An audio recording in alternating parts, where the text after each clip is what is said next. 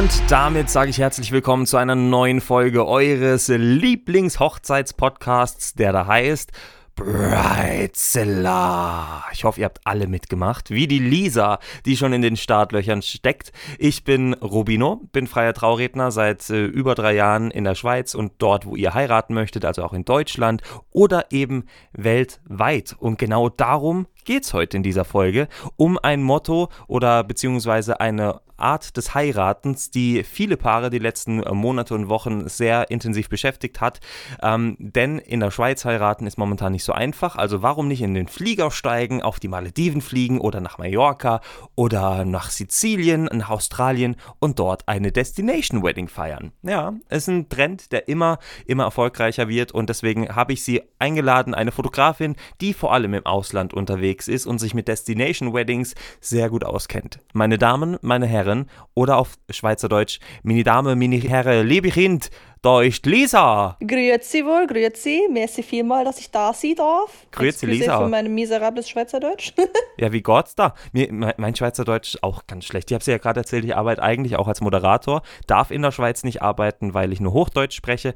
Äh, ja, mein Schweizerdeutsch würde sich einfach nicht gut anhören. Also Lisa, wie geht's? Wie steht's? Wer bist du? Mir geht's gut. Äh, danke der Nachfrage. Ich hoffe dir auch äh, nach deiner Corona-Aktion. Ähm, ja, ich bin die Lisa. Ich bin Hochzeits- und Elopement-Fotografin, 28 Jahre jung. Ich komme ursprünglich aus Düsseldorf im schönen Nordrhein-Westfalen in Deutschland und wohne seit mit Unterbrechung nunmehr fünf Jahren, fünfeinhalb Jahren in der Schweiz. Und mir gefällt's da. Ja, und Lisa wohnt in Zürich und da ziehe ich übrigens auch bald wieder hin, weil ich liebe Zürich. Für alle Berner, ich mag Bern nicht. Ich mag die Menschen, aber ich mag die Stadt nicht. Also, falls ihr da draußen, sorry, ja, falls ihr da draußen in Zürich wohnt und ähm, eine Wohnung zu vermieten habt im modernen Ausbaustandard, meldet euch gerne bei mir, rubino.trauredner bei Instagram. So, bei mir auf der Straße ist eine viereinhalb Zimmer Wohnung frei. Ich kann dich gerne den Kontakt vermitteln. Sehr gern. Wow, geil. Das wird eine tolle, tolle Folge. Aber vor allem geht es ja auch heute um Destination Weddings. Ähm, und Lisa und ich haben uns dadurch quasi auch kennengelernt. Beziehungsweise nein, wir haben uns kennengelernt, weil Lisa die letzte ähm, Homophobie-Folge gehört hat mit Fabienne von Zimtblumen. Und äh, Lisa stand wohl hörend da und hat immer nur gesagt, ja, ja, ja. Oder so war das. Ja, ich habe, äh, ich war während während ich meinen Haushalt machte und äh, Rubine und Fabienne auf meinen Kopfhörern hatte, habe ich mich mehrmals mehr, mehrmals dabei erwischt, wie ich einfach genickt habe und mir gedacht habe, ja, genau so sehe ich das eben auch. Und äh, habe dann eben beiden danach eine Nachricht geschickt. Die Fabienne kannte ich schon vorher und habe gesagt, ich fand das großartig, dass ihr da eine Plattform für schafft, dass ihr da laut für seid ähm, und ich bin da voll bei euch. Und ja, seither kennen wir uns und arbeiten wahrscheinlich dann in der Zukunft auch ein paar Mal miteinander. Ich freue mich schon drauf. Äh, ich freue mich auch so drauf. Und as you can imagine, es ist natürlich, es geht runter wie Öl, wenn man sowas hört und einfach weiß, okay, es kommt an, was man sagt. Und ähm, vor allem sehen das andere Leute auch so. Und Lisa hat auch schon negative Erfahrungen gemacht, habe ich vorhin gehört, mit Dienstleistern. Und ich freue mich, Lisa, wenn wir darüber vielleicht auch mal in der Folge sprechen können. Sie ist liebend gerne. Ich freue mich drauf. Ah, eigentlich sollte ich mich nicht drauf freuen, weil diese Situation nicht existieren sollte, aber ja.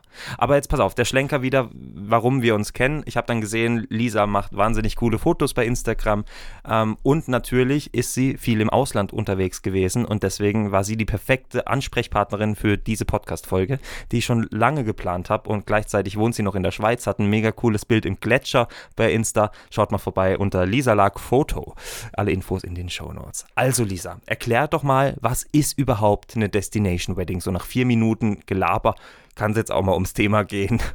So ist es. Ähm, also für mich ist eine Destination Wedding, wie der Name schon sagt, ähm, eine Hochzeit, die an einer coolen Destination stattfindet. Dementsprechend, wenn das Paar, das hypothetische Paar kommt aus der Schweiz und würde gerne in Spanien heiraten oder auf den Malediven oder irgendwo anders. Oder zum Beispiel ist eine Destination Wedding für mich tatsächlich auch das amerikanische Paar kommt in die Schweiz zum Heiraten. Es ist für mich keine Destination Wedding, weil ich hier wohne, aber für die ist es definitiv eine. Ähm, ich finde immer, Destination Wedding kann man nicht unbedingt über einen Kamm scheren. Eine Destination Wedding kann mit 400 Gästen stattfinden, kann mit 30 Gästen stattfinden. Ähm, Wenn es unter 25 Gäste geht, würde ich das schon fast wieder als ein Elopement bezeichnen. Aber das macht auch jeder Dienstleister eigentlich anders. Also Kurz gefasst, eine Destination Wedding ist, findet statt an einem Ort, wo das Paar selber nicht wohnt. Vor allem im Ausland. Das ist, glaube ich, ganz wichtig beim Thema Destination Wedding. Soweit ich weiß, gibt es auch Kollegen in Deutschland, die sagen, okay, wenn man jetzt quasi in Bayern wohnt und sagt, okay, wir möchten aber in Hamburg heiraten, also wirklich weit weg. Ich glaube, es geht um die Entfernung auch nochmal, ne? Dann, also wenn es mit einer Reise verbunden ist und quasi eine andere Destination ist, dann ist das, glaube ich, eine Destination Wedding. Aber auch schwierig, das zu ähm, ja, zu benennen, weil eine Destination Wedding ja wirklich so breit gefächert ist. Und es gibt so viele wunderschöne Beispiele. Ich zum Beispiel hatte eine wunderschöne Destination Wedding und da fange ich gleich an, Rotz und Wasser zu heulen, weil ich auch seit über einem Jahr nicht mehr geflogen bin, aber es war auf den Malediven und es war einfach traumhaft schön. Es war Location-technisch definitiv die schönste Hochzeit, auf der ich jemals war. Da schlagt die Malediven einfach äh, oder schlägt die Malediven so schnell nichts. Aber natürlich ähm, von der Emotion kann auch jede andere Hochzeit toll sein. Aber Destination Wedding wird immer beliebter. Und Lisa hat sich eben darauf spezialisiert und ist ganz oft bei einer anderen Destination. Warum eigentlich? Also, nur mal ganz, also ich bin jetzt nicht der Oberexperte und bin jedes Wochenende jetsettig um die Welt und fotografiere an den besten Destinationen der Welt. Aber ja, ich habe schon die ein oder andere Destination Wedding gehabt. Nur kurz als Disclaimer, ich bin jetzt nicht der Mega Pro. Ähm, um, ja, also die erste Destination Wedding, die ich hatte, kam tatsächlich über ein befreundetes Paar von mir, ähm, Doreen und Adam, mit der Telefonie tatsächlich auch nach unserem, nach unserer Aufzeichnung. Ähm, und sie ist Deutsche, ich kenne sie aus Düsseldorf aus dem Freundeskreis und sie hat sich damals in einen Scouser verliebt. Für alle, die es nicht wissen, ein Scouser ist einer, der kommt aus Liverpool. Ähm, und zu dem Zeitpunkt haben beide schon in Deutschland mehr oder weniger gelebt und die hatten ihre standesamtliche Hochzeit in Liverpool und haben mich damals gefragt, ob ich die begleiten möchte. Das habe ich damals gemacht. Ähm, und dann hatten sie ihre kirchliche Trauung ein paar Monate danach in Eden in Deutschland. Und das waren so ein bisschen die ersten Dinge, wo ich gesagt habe, das ist, zählt für mich schon als Destination Wedding. Auch wenn er aus Liverpool kommt, fand ich, also sie kommt ja nicht aus Liverpool und ich wohne in der Schweiz, von daher für mich zählte das auf jeden Fall schon als Destination Wedding. 2017 war das. Definitiv. Ich glaube vor allem, wenn man eine Hochzeit dort plant, wo man nicht lebt, ähm, und das auf eine Entfernung, dann ist es definitiv so. Und er hat ja auch schon in Deutschland gewohnt, hast du gerade gesagt. Dann ist es definitiv eine Destination Wedding, würde ich jetzt mal sagen. Und du bist jo. viel in Thailand, das weiß ich, weil du auch einen wunderschönen Post gemacht hast mit tollen Bildern zu unserer Podcast-Aufzeichnung heute. Und die sind eben von der Hochzeit aus Thailand. Genau. Ähm, ich habe mich in Nachdem ich für eine Wintersaison, die dann äh, sehr, sehr lange geworden ist, wie man merkt, in die Schweiz gegangen bin, habe ich gedacht, so danach brauche ich eine Auszeit und bin nach Thailand geflüchtet und habe mich damals ins Tauchen und in eine kleine Insel im Golf von Thailand verliebt, die sich da Koh Tao nennt. Ähm, und da habe ich tatsächlich auch meine erste wirklich außerhalb Europas Auslandshochzeit damals fotografiert von einem Paar, die dort beide als Tauchlehrer arbeiten und ja, es war absolut großartig. Ich habe nur positive Erfahrungen damit gemacht und ja, seitdem fotografiere ich eben auch in Thailand Hochzeiten und spezialisiere mich da so ein bisschen drauf als deutscher und englisch sprechender Fotograf, auch Paare in Thailand und Asien zu begleiten generell. Aber wie läuft es dann ab, wenn dich die Paare ansprechen? Also eben vor allem gerade ausländische Paare. Buchen die dich dann auch über, über die Website oder viel über Instagram? Ich glaube, da geht sehr viel über Insta, oder? Ähm, es geht bei mir tatsächlich grundsätzlich sehr viel über Instagram. Ich, ähm, meine Webseite ist äh, Rotz auf dem Löffel, wenn ich das mal so sagen darf. Ich muss mich da ganz dringend drum kümmern. Ähm, aber ja, die meisten Paare finden mich tatsächlich über Instagram. Ich bin auf Instagram, was das angeht, sehr aktiv. Ähm, ich vermarkte mich auf Englisch, auch wenn bei mir überall eigentlich dra dran steht, dass ich auch Deutsch kann. Ähm, mich buchen eigentlich exklusiv fast nur ähm, englisch sprechende Paare, Leute, die Englisch entweder als Erst- oder als Zweitsprache haben und häufig kein Deutsch können. Ähm, ja, sowohl in Destinations als auch in der Schweiz. Aber ich habe durchaus auch Schweizer und deutsche Paare und die habe ich auch durchaus sehr gerne. Also ich wollte gerade sagen, ne, also wenn davon jetzt hier, abschrecken lassen. Ja, wenn jetzt hier Schweizer zuhören und sagen, ich finde Lisas Arbeit toll und möchte mit dir irgendwie heiraten in der Schweiz oder halt im Ausland, dann darf man dich sicher trotzdem anfragen. Unbedingt, bitte sehr gerne. Wie ist es denn von der Organisation für dich als Dienstleisterin, wenn es jetzt um, um das Thema Destination Wedding geht? Also jetzt unabhängig, das Paar fliegt mit dir wirklich ins Ausland und macht dort die Hochzeit oder ist zumindest geplant.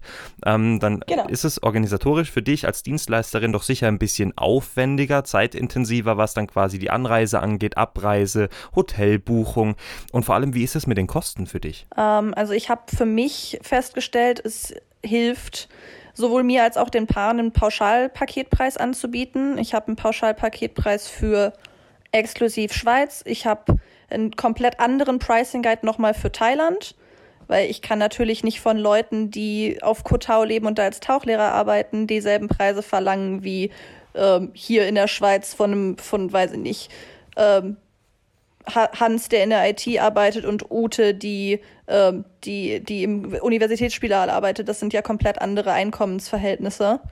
Ähm, für mich ist Thailand nochmal speziell, weil das halt wie auch mein zweites Zuhause ist. In der Regel, wenn ich sowieso da bin, berechne ich da auch keine Reisekosten. Aber für alle anderen Destinationen habe ich habe Europapreise, wo ich meine Reisekosten mit einberechne.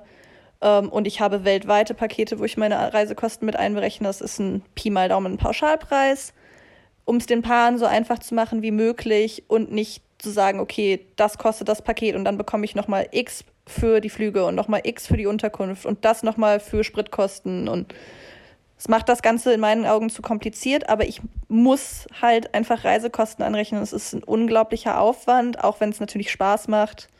Man muss ein paar Tage vorher vor Ort sein ich würde niemals das Risiko eingehen, nur einen Tag vor der Hochzeit einzufliegen. Was ist, wenn ich dann den Flug verpasse und dann steht ihr bei eurer Hochzeit und habt keinen Fotografen dabei? Also da ist mir schon wichtig, auf der sicheren Seite zu sein, ein paar Tage vorher da zu sein, vielleicht noch einen Tag nach der Hochzeit da zu sein, um zu decompressen. Und das finde ich, muss man als Dienstleister einfach ein bisschen mit einkalkulieren. Also, pass auf, ich habe für die Swiss gearbeitet und habe am Flughafen die Unregelmäßigkeiten betreut. Das heißt, ich habe mich um die Passagiere gekümmert, um mein Team, habe die angeleitet, wie sie mit Unregelmäßigkeiten umgehen und so weiter und so fort es passiert so schnell so viel und ähm, dann ist es tatsächlich besser, wenn man einen Tag früher auf jeden Fall anreist und niemals am ersten, am, am Hochzeitstag. Ich glaube, das wäre das Dümmste, was man machen kann als Dienstleister, wenn nicht eben sogar zwei Tage vorher. Ja, ähm, ich, ich gucke, dass es immer zwei Tage sind, ob es jetzt Italien ist oder ob es die Malediven sind. Ich bin zwei Tage vorher vor Ort. Wie das dann mit der Abreise ist, ich buche immer zwei Tage vorher die Nacht von der Hochzeit und den Tag danach Danach bin ich meistens gut. Wenn ich dann vorhabe, noch länger zu bleiben, dann geht das auf meine Kosten und auf meine Kappe. Das würde ich niemals einem Paar anrechnen. Aber um auf Nummer sicher zu gehen, auf jeden Fall immer zwei Tage vorher. Ich finde das super gut, dass du das gerade angesprochen hast, eben dem Paar anrechnen oder nicht anrechnen, weil es deine eigene Entscheidung ist, ob du länger bleibst. Ich mache es auch so, wenn ich quasi eine Anfrage habe für eine Destination Wedding. Ich hatte letztens eine Anfrage für eine Hochzeit auf Sylt, hätte sie auch angenommen und hätte dann eben tatsächlich auch auf die Reisekosten verzichtet, weil ich das mit Sommerferien verbunden hätte. Ähm, es kam nicht zur Hochzeit, äh, eben auch Corona-bedingt, aber es kommt eben auf die Destination an. Und ich glaube, das ist bei vielen Dienstleistern so, mit denen ich schon drüber gesprochen habe, dass die sagen, ja, Reisekosten sind normalerweise drin, aber wenn es gerade passt, dann ist es okay. Ne? Und wenn es vor allem zwischenmenschlich passt. Ja, gut. Also was das Thema angeht, ich komme auch sehr gerne bei Reisekosten entgegen. Ähm, ich gebe auch natürlich, wenn jetzt meine Schwester, die beste Freundin meiner Schwester heiratet, dann gebe ich da auch mal einen Freundschaftsrabatt und so. Ich habe allerdings auch festgestellt, sagen wir in der Hypothese, ich hätte im Jahr zehn Destination-Hochzeiten, wo ich bei allen Destination-Hochzeiten sage, oh, die Destination ist Bucketlist, da nehme ich keine Reisekosten.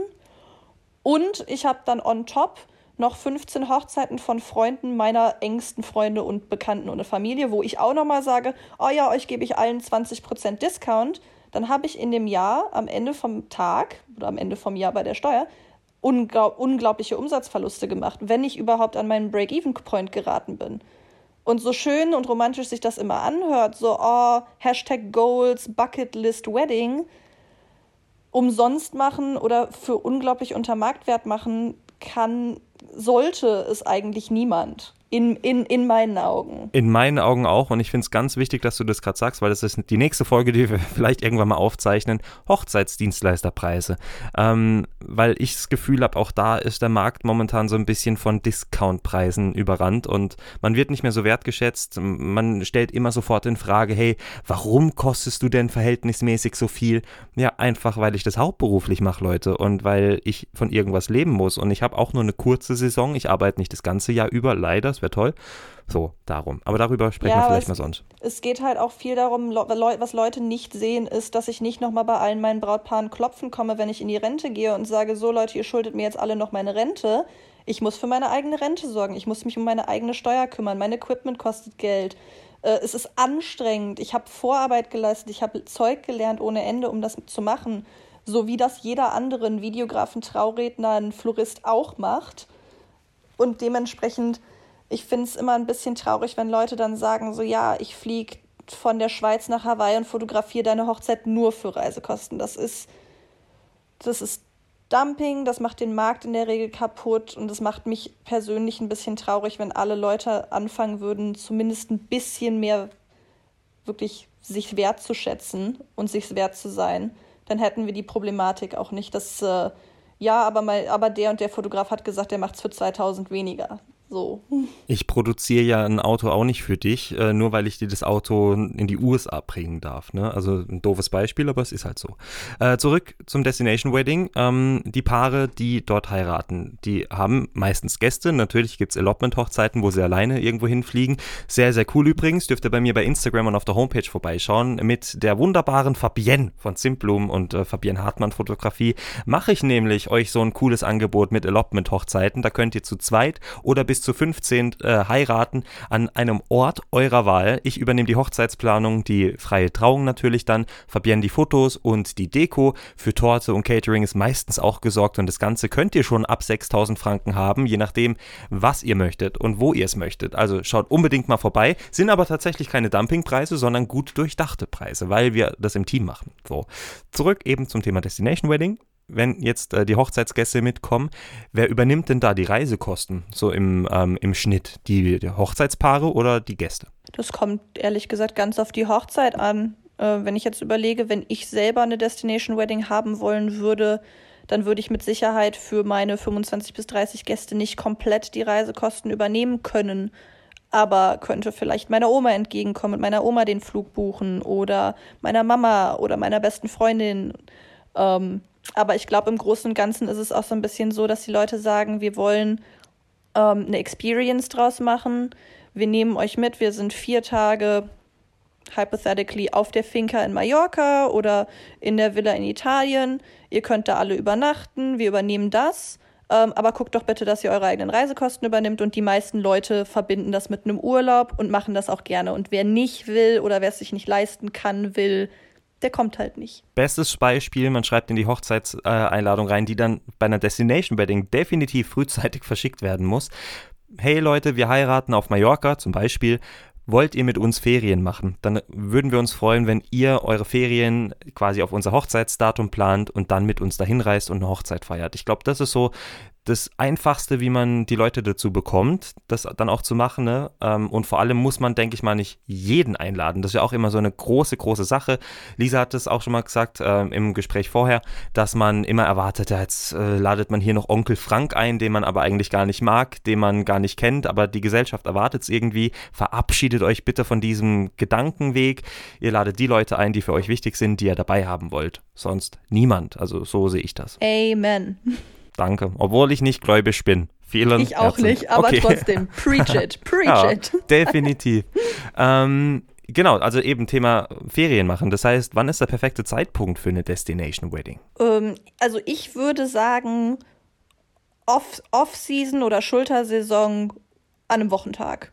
Idealerweise. Ja, also würde ich auch sagen, vor allem Wochentag, ne? Ihr müsst so bedenken, ihr seid nicht die einzigen Menschen, die heiraten möchten, denn im Ausland gibt's Locals und die möchten auch heiraten. Wahrscheinlich an der Location, wo ihr heiraten möchtet. Und da läuft's wahrscheinlich ähnlich, dass auch die eher Samstag und Freitags heiraten möchten. Also bietet sich für euch Ausländer natürlich dann super an, wenn man eher unter der Woche heiratet. Vielleicht wird es dadurch sogar günstiger, vielleicht können euch die Dienstleister entgegenkommen und ähm, vielleicht haben dann auch sogar eher, ja, andere Locations Platz, ne, die vielleicht sonst nicht möglich wären, weil dann auch weniger Touristen da sind. Gerade in Thailand zum Beispiel, an den Stränden, stelle ich mir das ziemlich anstrengend vor. Äh, durchaus. Und was ich dazu sagen muss, Thailand hat natürlich auch nochmal eine Regensaison. Ähm, Thailand hat eine heiße Saison, wo es quasi nicht regnet.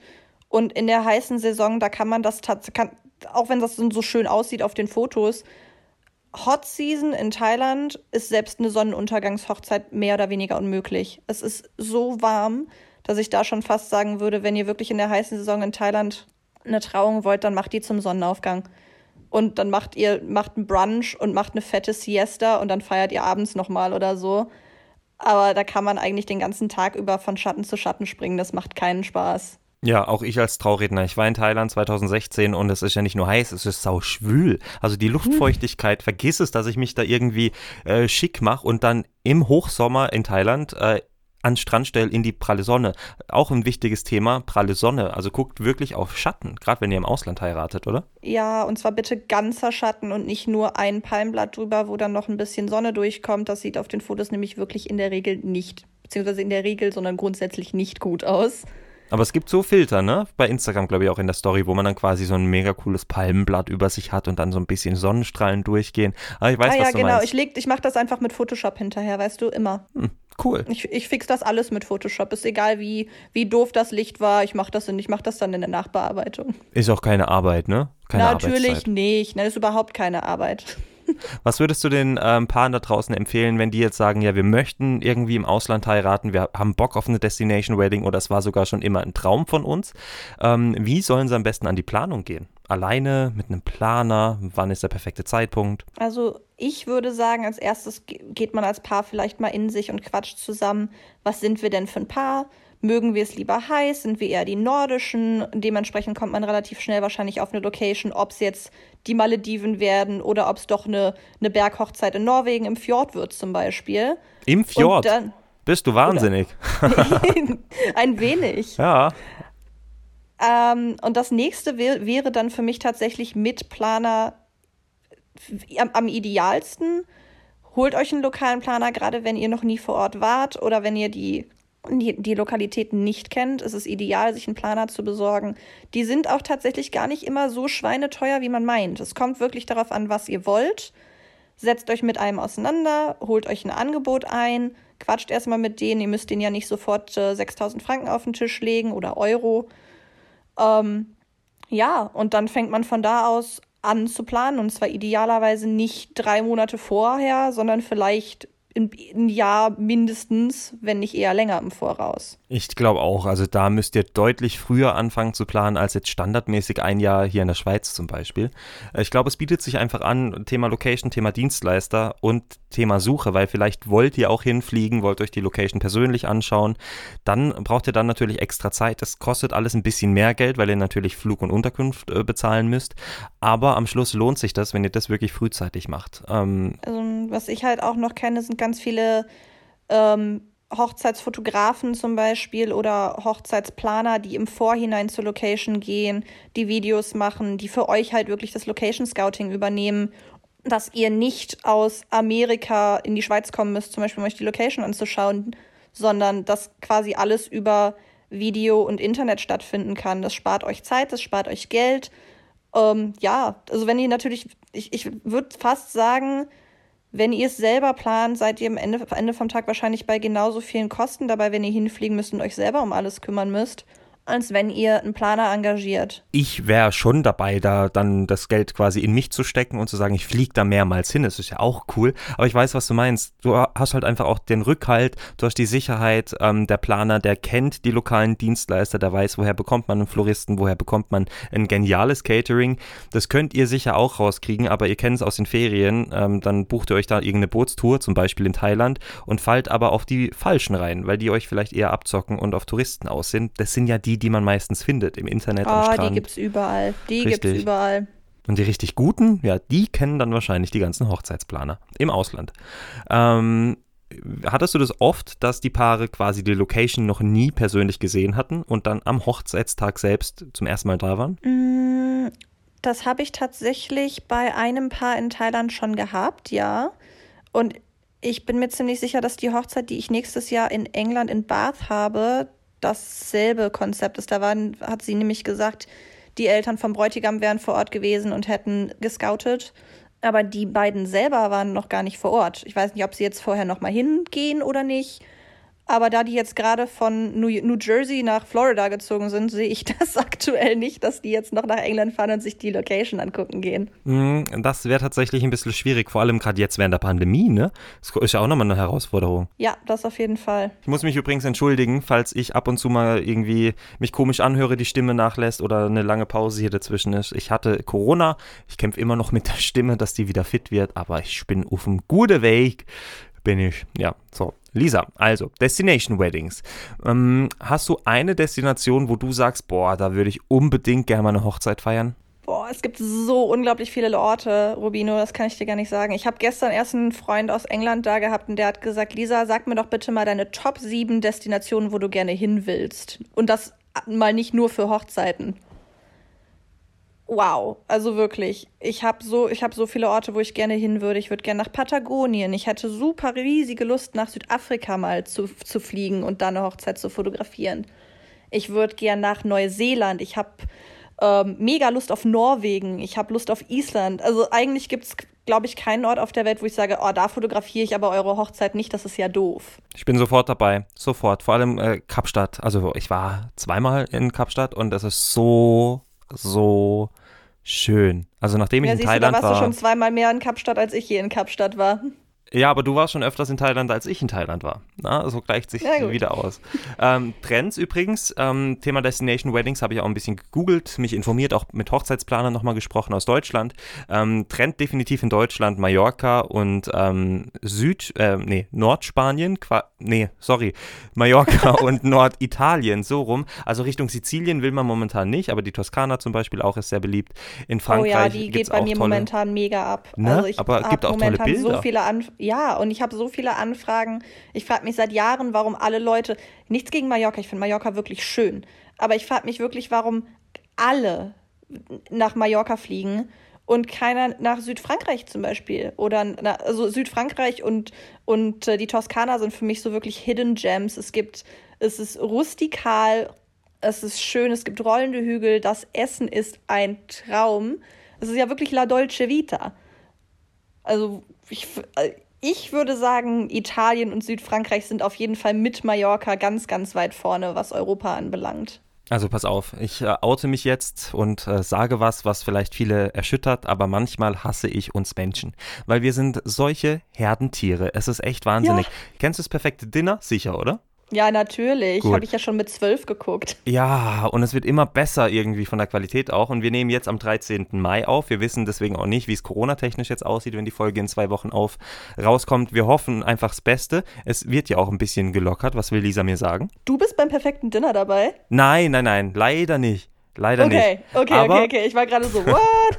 Nein, noch nicht, noch nicht. Aber diese Woche ähm, ist eine coole Gruppe da. Die sind, glaube ich, lass mich überlegen, aus Aachen. Und ähm, gestern war das Motto Casino Night. Es hieß Casino Night und einer von denen hat dann gesagt Casino Royal. Und dann haben alle irgendwie gesagt, ja, Motto ist ja Casino Royal. Davon war nie die Rede und es hat mich so aufgeregt. Habe ich gedacht, meine Güte, Menschen sind echt dumm. Ja, gut, das Ding gerade im Thema Hochzeiten ist natürlich, wir haben Hochzeitsmagazine, Hochzeitsblogs, Pinterest-Boards, äh, das Instagram. Und wenn natürlich die ganze Hochzeitsindustrie immer dasselbe zeigt, immer das weiße Model, heterosexuelle Paar auf auf Mallorca mit dem Pampasgras. Die Bilder sehen alle immer gleich aus. Logischerweise brennt sich das dann ein. Ah ja, okay, das ist eine Hochzeit. So muss das stattfinden, um so und so viel Uhr muss die Trauung sein. First Look ist untraditionell, es muss ein Eye-Look sein, das und das muss gemacht werden wo ich halt als Hochzeitsfotograf sage, absoluter Bullshit, macht doch, worauf ihr Bock habt. Fahrt doch hin, wo ihr Lust habt, ladet ein, wen ihr wollt. Wenn du ein pinkes Kleid tragen willst statt einem weißen, trag doch ein pinkes Kleid. Nur weil jetzt äh, der, der Bridal, Bridal gesagt hat, das muss so aussehen. Genau, das ist ja das, was ich mit dem Podcast auch immer wieder sage. Leute, eure Hochzeit ist dann perfekt, wenn ihr euch wohlfühlt, wenn ihr das umsetzt, mit dem ihr glücklich seid und nicht, weil ihr das macht, wo ihr bei Instagram gesehen habt, wo ihr vielleicht denkt, ja, das macht man so, weil ihr die Gäste einladet, ähm, wo vielleicht Mama und Papa denken, ja, die müssen eingeladen werden. Nö, ist nicht so dann, wenn ihr happy seid, dann ist die Hochzeit richtig. Und Lisa macht hier gerade irgendwelche Gymnastikübungen. Was machst du? Ach, lach mich doch nicht aus. Ich, ich habe den speziell. Rücken steif. Ich habe seit Samstag jeden Tag Sport gemacht und ich bin ein wenig eingerostet. Ich musste mich mal gerade kurz lang machen. Sehr nett. Nein, also ihr wisst ja, wenn ihr Bridezilla regelmäßig hört, wir nehmen das immer über Google Meet auf mittlerweile. Ähm, daher kann dann Lisa auch einfach mal kurz aufstehen und irgendwelche Sportübungen machen. Sehr sympathisch. Ja, ähm, genau. Als nächstes gibt es dann Squats. Ui, ui, ui, ui. Ja, vielleicht workst du dann noch, dann nehme ich die Kamera auf und poste das bei Instagram. Oh, bitte nein. ähm, Destination Wedding nochmal schnell, wenn man jetzt sagt, okay, wir ähm, haben Budget X, vielleicht kennst du dich ein bisschen mit dem Budget aus für eine Destination Wedding. Wie viel Budget würdest du sagen, muss man einfach einplanen, Minimum, wenn man zum Beispiel innerhalb Europa heiraten möchte? Ich würde sagen, es kommt ganz darauf an, wollt ihr ein Elopement, also nur ihr beide? Wollt ihr dann, dass das Elopement in Island stattfindet, was ja nun mal eins der teuersten Länder der Welt ist? Wollt ihr, dass das Elopement in der Schweiz stattfindet? Oder wollt ihr, dass das in äh, Litauen stattfindet? Oder in Polen? Oder in. Ne, es gibt ja auch Länder, die, die, die unglaublich schön sind und nicht so teuer sind. Kroatien unter anderem auch, finde ich, total underrated für, für Elopements und äh, kleine Hochzeiten.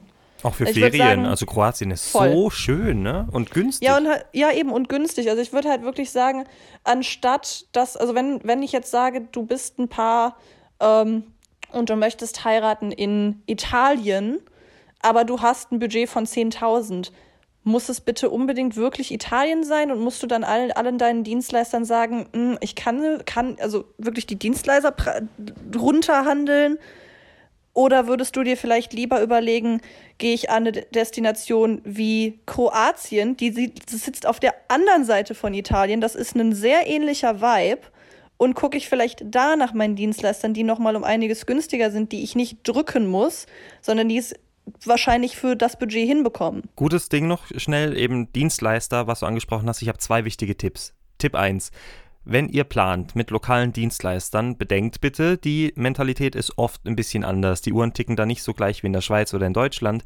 Ähm, vor allem, wenn ihr dann quasi weitergeht Richtung Asien, Richtung Amerika, da ticken die Uhren nochmal ganz anders. In Spanien gibt es Siesta.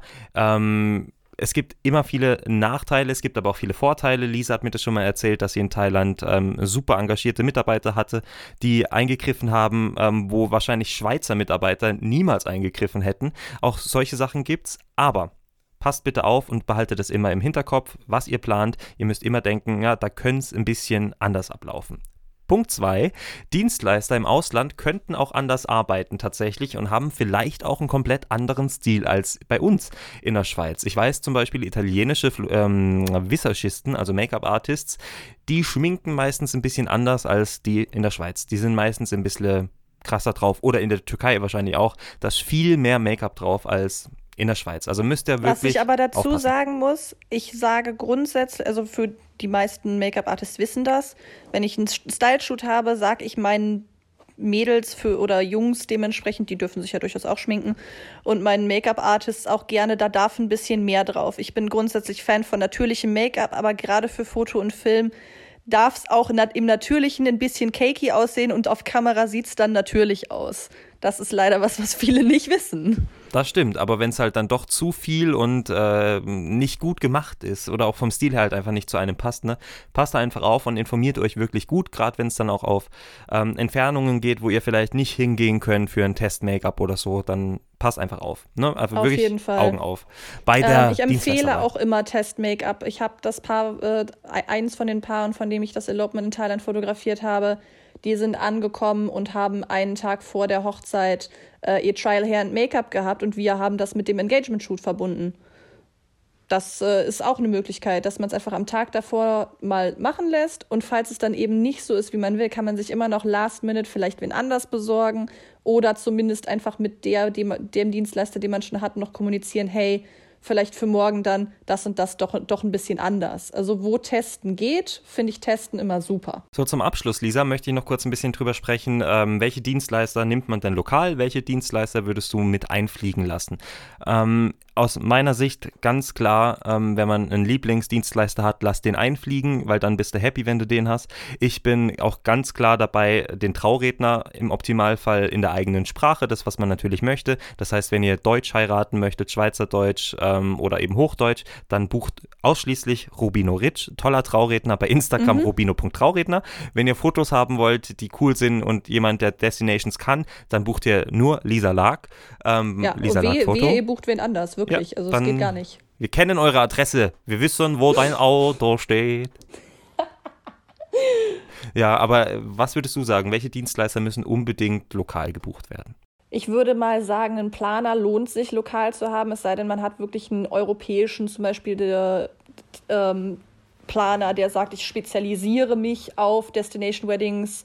Ich wohne in Deutschland, aber ich spezialisiere mich auf Destination Weddings in Spanien zum Beispiel. Dann kann man auch einen, einen deutschen Deutschen nehmen, aber ich muss sagen, ich bin immer eher für lokaler Planer, weil lokaler Planer kennt die ganzen, die ganzen Venues, die ganzen Locations, die kennt in der Regel die, die Lokalitäten, der kennt die Dienstleister, der kennt die Tageszeiten, der kennt an den Locations zum Teil auch, wann steht wo wie die Sonne um die Jahreszeit, war, wann ist, äh, wann ist Ebbe, wann ist Flut an dem Strand, an dem ihr heiraten wollt. Das sind Sachen, die, die sind wichtig. Dementsprechend Planer würde ich sagen lokal.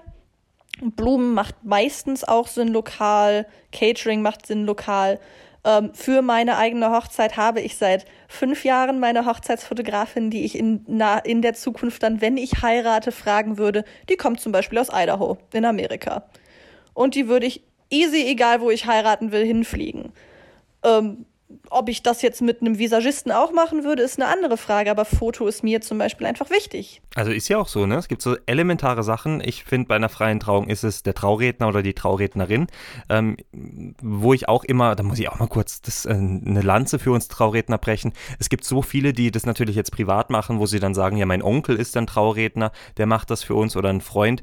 Es ist nett, aber bedenkt immer, ähm, ihr habt nie die Sicherheit, dass es dann wirklich so wird, wie ihr es vorstellt und vor allem muss euer geliebter Onkel arbeiten am Tag eurer Hochzeit. Ne? Und ja, das habt ihr mit Foto und Video ja genauso. Ne? Dann zu genau. sagen, oh ja, wegen dem Budget macht das halt jetzt der Familienfreund der kann sich bei eurer Hochzeit nicht betrinken. Auch wenn ihr sagt, ah ja, feiert doch mit, für den ist das Arbeit, für den ist das auch noch danach Arbeit, für den ist das davor Arbeit. Der muss eine Traurede schreiben, der muss ein Traugespräch führen, der muss, äh, im, im Fall des Fotografen, muss der dann Wochen danach noch eure Bilder bearbeiten, der muss planen mit euch, der hilft euch, der führt Gespräche mit euch, der designt vielleicht sogar noch euer Album. Das ist, man könnte machen, ähm, netter Onkel, aber A, wisst ihr dann nicht, was für ein Produkt bekommt ihr am Ende und B, ist es tatsächlich wirklich Arbeit für den. Das heißt, wenn ihr wirklich einen Onkel nehmt, bezahlt ihn vielleicht wenigstens ein bisschen was. Oder idealerweise nehmt einen Profi. Ich wollte gerade sagen, ich hatte einen, einen, super großen Streit mit einer Freundin, ähm, die auch gesagt hat, äh, also ich hatte mal Hochzeitsfilme angeboten für Freunde und sie wollte unbedingt, dass ich auf ihrer Hochzeit den Hochzeitsfilm mache, aber ich wollte bei ihr nicht arbeiten. Ich wollte einfach die Hochzeit genießen, weil sie war eine meiner besten Freundinnen zu dem Zeitpunkt. Äh, und äh, ja, ich war am Schluss nicht bei der Hochzeit eingeladen, weil ich gesagt habe, nein, ich mache das nicht. Also guck mal, es geht schon echt in solche krassen Richtungen dann auch, ne? Wir sind noch nicht mehr befreundet. Ähm, ja, frag mich warum. Ich weiß es nicht. Ich habe da so ein Gefühl. Hm, naja. Ja, ich finde gerade im Freundeskreis ist es natürlich auch immer so eine Sache, ne, nach Freundschaftsrabatten zu fragen. Die der Freundin, von der ich die Hochzeit in Liverpool fotografiert habe, die hat damals darauf bestanden, dass ich ihr, wenn überhaupt, einen kleinen Rabatt gebe. Aber eigentlich wollte sie mich Vollzeit voll, voll bezahlen. Ich finde es immer schwierig zu sagen, ja, hm, bitte mach das doch für 50 Prozent oder mach das doch umsonst hört auf damit, wirklich. Also wenn ihr es auch nicht, euch nicht leisten könnt, den, den Dienstleister zu bezahlen oder zumindest den Freund ein bisschen zu bezahlen, der es dann macht, dann schiebt's auf nächstes Jahr, spart ein Jahr. Wenn ihr euch doch eh für immer versprecht, warum muss es denn dann gerade übermorgen passieren und dann auf dem Budget? Naja, oder sucht wirklich nach einer Alternative. Gerade Fotos. Oder das. Fotos, da gibt es ja die Möglichkeit, jeder hat ein Handy dabei, dann beauftragt aber nicht eine Person aus eurem Freundeskreis, sondern lasst alle Fotos machen. Ne? Macht irgendeinen Hashtag bei Instagram, auch eine schöne Idee. Ähm, versucht oder es muss, also ne, da gibt es so viel. Wir machen da mal eine Folge drüber, Lisa. Ich ja. finde das gerade sehr spannend. ähm, noch ganz kurz aber zum, ja? Wollte gerade sagen, aber wir sind ja noch beim Thema Destination Wedding. Ja, und da wollte ich noch was sagen, eben zum Thema, welche Dienstleister lokal, welche Dienstleister einfliegen lassen. Ähm, ich würde, also ich weiß, dass es Floristen gibt oder Dekorateure, die in der Schweiz leben, mitfliegen und sich vor Ort dann eben die Blumen auch holen oder die Deko. Es gibt Dienstleister, die da eben sogar ein eigenes Büro haben, die zweigleisig fahren in der Schweiz und auf Mallorca zum Beispiel. Ähm, informiert euch, da gibt es definitiv viele Möglichkeiten, aber bitte hört auf, dass ihr irgendwie, denkt da bitte auch ein bisschen an die Umwelt, dass sie sagt, hey, ich möchte aber den Dienstleister, der die komplette Ausstattung an Deko mitnimmt in Flieger. Nee, das ist unbezahlbar und das ist auch wirklich nicht nötig. Das ist so mein Abschlusswort. Lisa, möchtest du noch irgendwas zum Thema sagen? Nö. Nö, alles gut.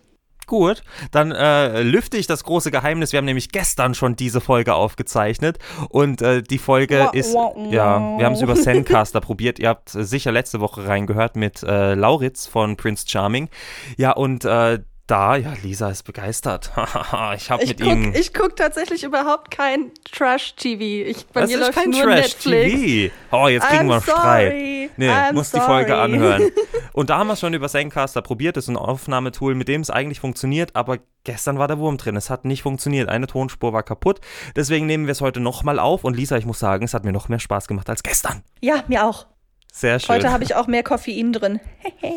ich nicht. Ich nicht, aber ich fühle mich besser, tatsächlich. Das oh, ist, das ist so schön.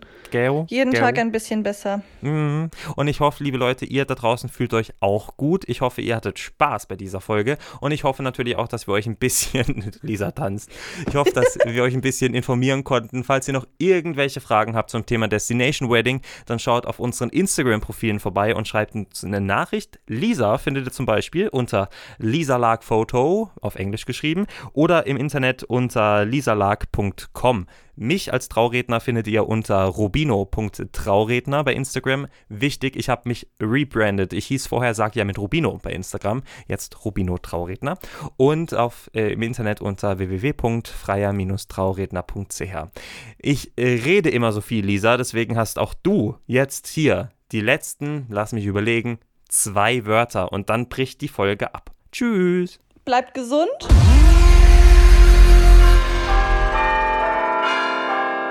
Ich weiß, das Outro lief schon, aber vielleicht mögt ihr ja Hosenträger oder euer zukünftiger Mann mag Hosenträger. Wenn ja, dann solltet ihr unbedingt weiterhören, denn diese Folge wurde euch präsentiert von Old School Classics, einem jungen Startup-Unternehmen aus dem Kanton Wallis unter der Führung von Cedric Egger. Er ist wie ich 27 Jahre alt und hat sich irgendwann mal dazu entschieden, ja, die Hosenträger, die es da auf dem Markt gibt, die gefallen ihm optisch nicht und auch qualitativ sind sie oft nicht so gut und deswegen produziert produziert er die Dinger jetzt einfach selber. Unter dem Label Old School Classics. Nicht alleine, sondern mit seiner Freundin Larissa, die sich für das Marketing verantwortlich zeigt, seiner Nachbarin Doris, die Schneiderin, Trudi seiner Mama und Buchhalterin und Martin, seinem besten Freund und Vertriebler. Ja, überzeugt euch selbst von der Qualität und von den Designs von Old School Classics auf der Homepage oldschoolclassics.ch und jetzt ist die Folge tatsächlich vorbei. Tschüss.